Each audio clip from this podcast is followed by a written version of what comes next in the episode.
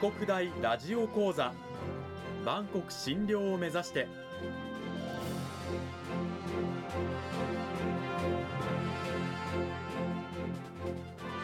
番組タイトルにある万国診療とは世界の架け橋を意味する言葉です。この番組はアジアの十字路に位置するここ沖縄にある沖縄国際大学で日々どのような研究や教育が行われているのかを発信していく番組です。案内人はラジオ沖縄アナウンサー小橋川響が務めます。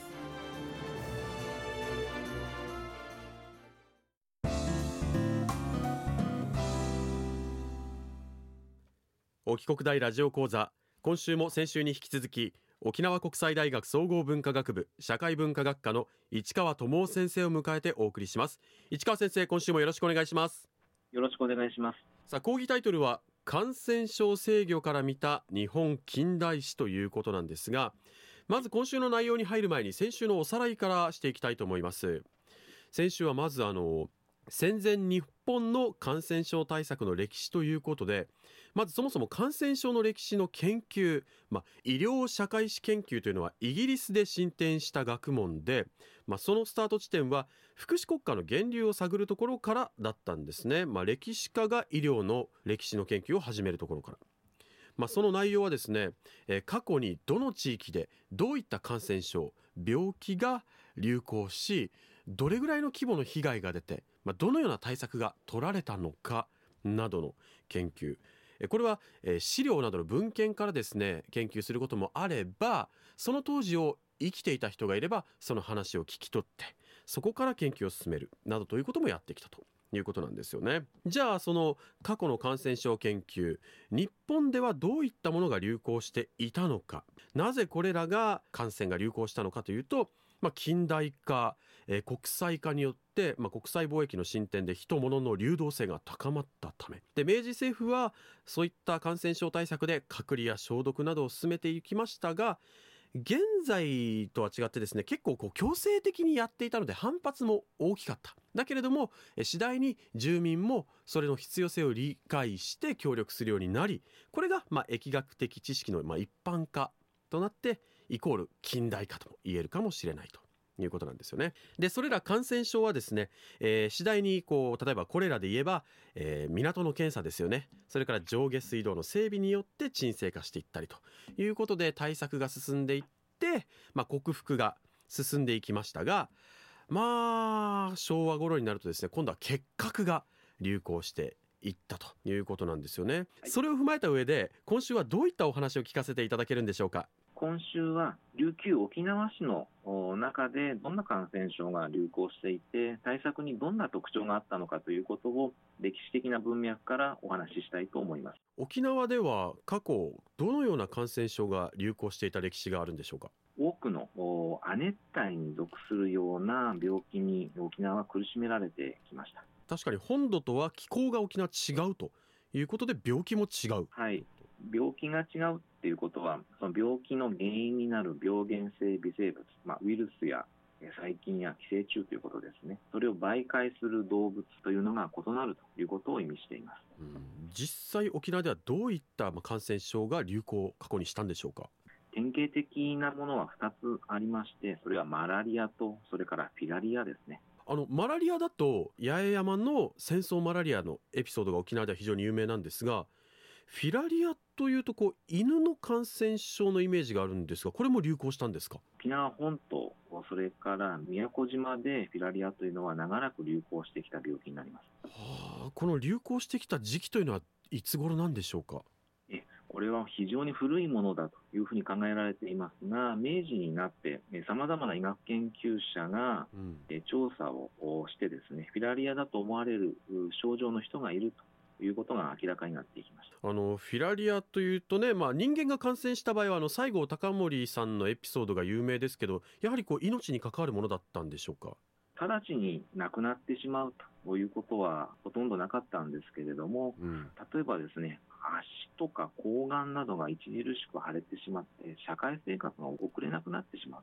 そういう病気なんですよね。ということはフィラリアは直接命に関わるというよりもその症状によって社会生活が困難になって苦しむということだったんですね。そういった意味では非常に厄介な、まあ、フィラリアによる感染症だったんですけれどもじゃああのそういった感染症に対して沖縄では感染症対策というものがなされてたんでしょうか？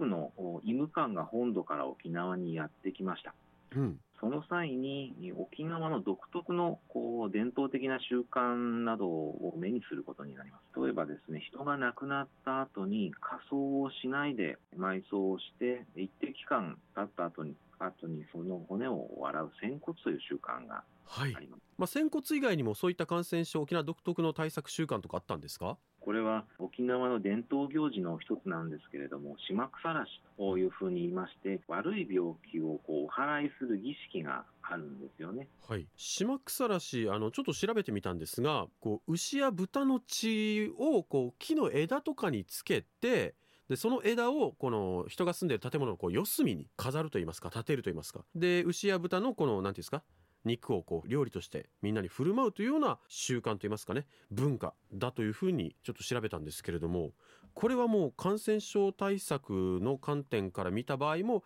やはりあまり科学的な効果というものは望めないということなんでしょうか？そうですね、こういった習慣、沖縄の人々にとっては本当に大事なものであったはずなんですけれども、うん、近代的な医学知識というものを身につけて、沖縄にやってきた医務官からすると、まあ、とんでもないと、そういう行為だったようです。というわけで、その本土から来た医務官は、まあ、本土式の日本式の、まあ、近代化された感染症対策を沖縄にも広めていったというわけなんですね。そうですねあの第1週の話で明治政府があの感染症対策をするときに強制力を伴って割と強引にやったので住民の反発が起きたケースも多かったという話があったんですが先島ではどうだったんでしょうか？これあの時代が100年近く下っているので直接比べることはできないんですけれども、うん、八重山宮古の場合に特徴的だったのはですね住民の積極的な協力なんですよね。あなるほど。住民が自分たちから対策に乗り出して協力していったと。はい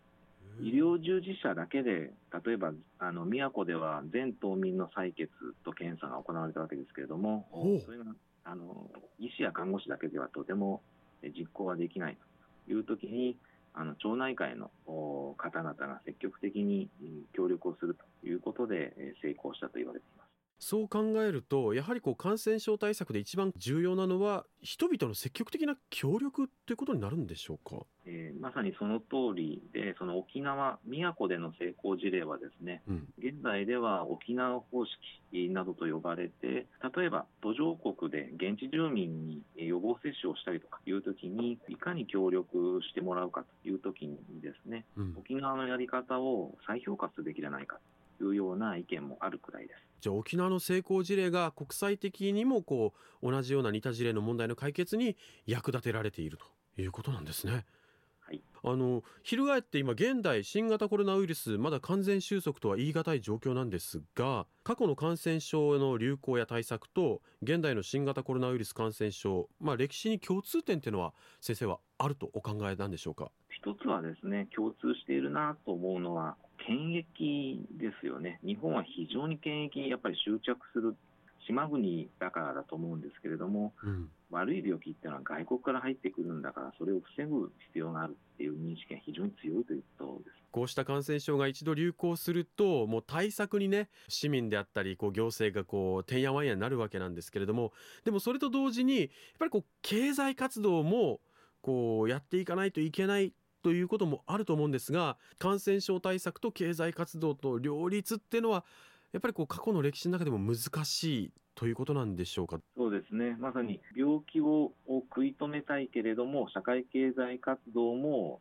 やらなければいけない、その両者のバランスの難しさを歴史は示しているというふうに思います。そういう中でいつかこう両立ねできるような方法が見つかればいいんですけれどもマスク手洗いうがいというね現在の習慣なんかをやりながら少しずつ少しずつこう両方のバランスをとっていくしかないわけですね。そうですねまさに今出たマスク手洗い、うがいというのは、まあ、戦前の感染症対策の中で、まあ、あの生み出されて、それが日常生活に定着していったあの習慣なんですよね。戦前からの習慣なんですか？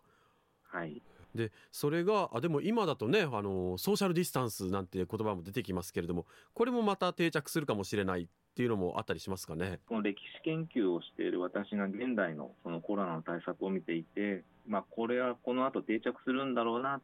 というふうに思うものの一つに人との距離を保つっていうことがやはりありますね。まあ、マスク手洗いうがい距離というね新たな4つ目のこう感染症の対策の概念といいますか常識が今生まれてくる瞬間に我々は生きてるかもしれないというそういう考え方もできるわけですね。まあ、あの過去の感染症からさまざまな現代に通じる課題とか問題点までいろいろと市川先生にお話ししていただきました。市川先生今週もどうもありがとうございました。ありがとうございました。さて市川先生はい、先生の担当されている科目にはこの2週にわたって話していただいた、まあ、感染症に関するような講義タイトルっていうのはないんですが実際こういった話を学生にする機会っていうのはあるんでしょうか？共通科目の日本の歴史という講義で、はい、健康と病気から見る日本の歴史を講義しています。あなるほど。となるとまさに今このコロナが